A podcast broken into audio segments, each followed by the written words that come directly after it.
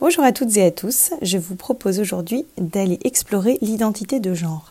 Le sexe est un concept biologique. Le genre, lui, est une construction sociale qui découle de la binarité masculin-féminin, mais ne lui est pas superposable. On qualifie des individus de féminin ou de masculin en fonction de codes qui changent sans cesse selon l'époque, la région, la culture ou le continent. Prenez les vêtements.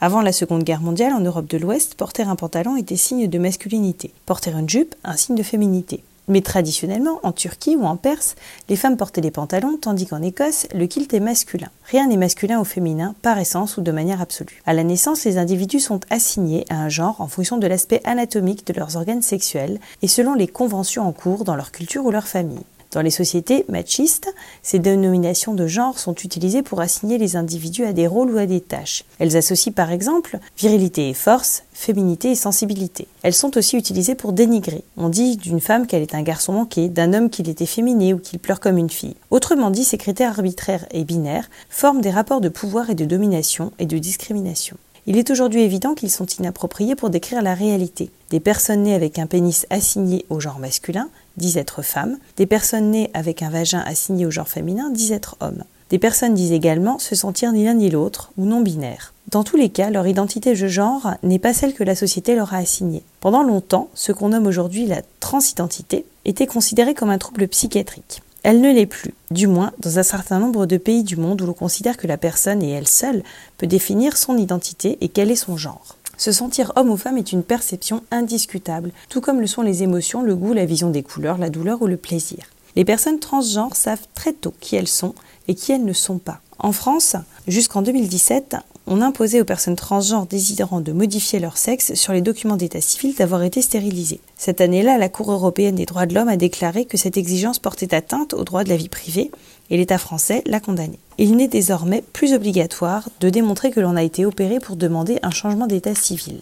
Le harcèlement moral ou administratif, les humiliations, les refus de soins de la part de médecins transphobes continuent eux. Ils s'ajoutent à la douleur d'être rejeté par la famille ou son entourage. Il n'y a pas de gêne concernant l'orientation sexuelle. Pour ce qui est de l'homosexualité, on ne sait pas pourquoi un homme ou une femme est plus attiré par des personnes du même sexe ou de sexe opposé. Mais on ne sait pas non plus pourquoi la majorité des êtres sexués sont hétérosexuels.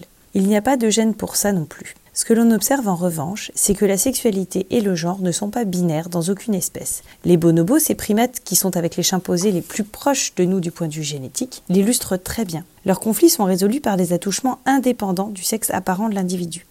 Ces interactions sont variables d'un individu à l'autre, ce qui montre que les différents comportements sexuels ne s'excluent pas, mais coexistent au sein d'une seule et même population. Ici encore, il n'y a pas de normes, il n'y a que des variantes. Dans les sociétés les plus ouvertes à la différence, des personnes se définissent comme hétérosexuelles, bisexuelles, homosexuelles, pansexuelles, asexuelles. Cela signifie mon corps n'est pas le même que le vôtre, mais je ne laisserai personne m'empêcher de dire qui je suis et m'imposer d'être qui je ne suis pas.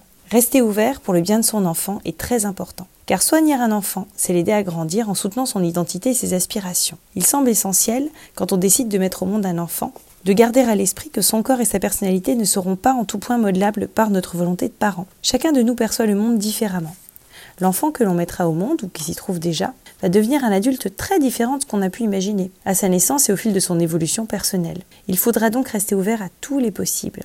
Votre enfant peut vous dire, par exemple, être différent, être autre de ce que vous aurez toujours cru. Votre fils vous dira, par exemple, je suis une fille, ou votre fille vous dira, je suis un garçon, et ce parfois dès 6 ans. Plus tard, il ou elle pourront être attirés par des personnes de même sexe. Avec beaucoup de douceur et de tendresse, il faut éviter d'accueillir cette affirmation de soi par des cris ou des dénégations. Un enfant n'est pas un animal que l'on dresse ou un objet que l'on modèle. Sa personnalité ne peut se construire qu'avec le soutien de ses parents. Si soigner, c'est accompagner sans pression, alors soigner un enfant, c'est l'aider à grandir en soutenant son identité, ses particularités, ses aspirations.